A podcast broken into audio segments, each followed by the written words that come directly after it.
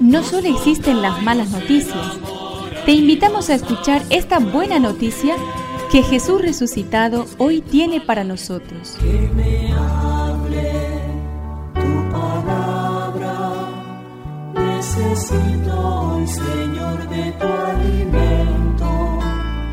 Hoy en todo el mundo se escuchará esta palabra. Lucas 10 del 1 al 12. El Señor designó otros setenta y dos y los envió de dos en dos para que lo precedieran en todas las ciudades y sitios a donde él debía ir.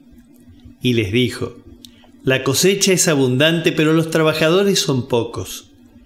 Rueguen al dueño de los sembrados que envíe trabajadores para la cosecha.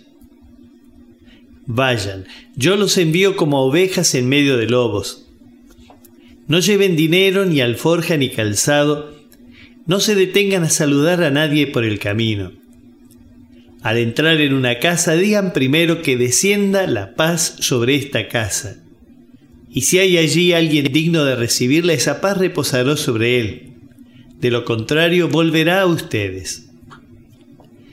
Permanezcan en esa misma casa comiendo y bebiendo lo que haya, porque el que trabaja merece su salario. No vayan de casa en casa. En las ciudades donde entren y sean recibidos, coman lo que les sirvan, curen a sus enfermos y digan a la gente, el reino de Dios está cerca de ustedes.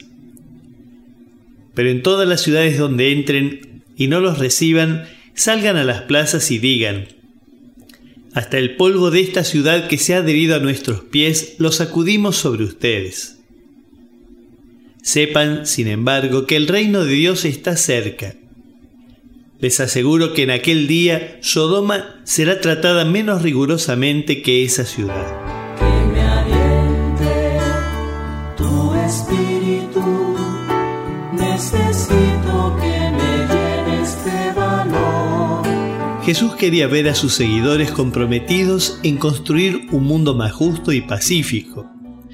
Vayan, yo los envío como corderos en medio de lobos. El mundo no necesita más sangre, sino más paz. La violencia no contribuye a construir un mundo más humano y más justo, sino que introduce más injusticia, dolor y sufrimiento. Los seguidores están llamados a trabajar por la reconciliación, el diálogo, la reparación de la justicia, el perdón dado y recibido. Introducir división, crispación, encono resentimiento en la sociedad va contra el Evangelio de Jesús.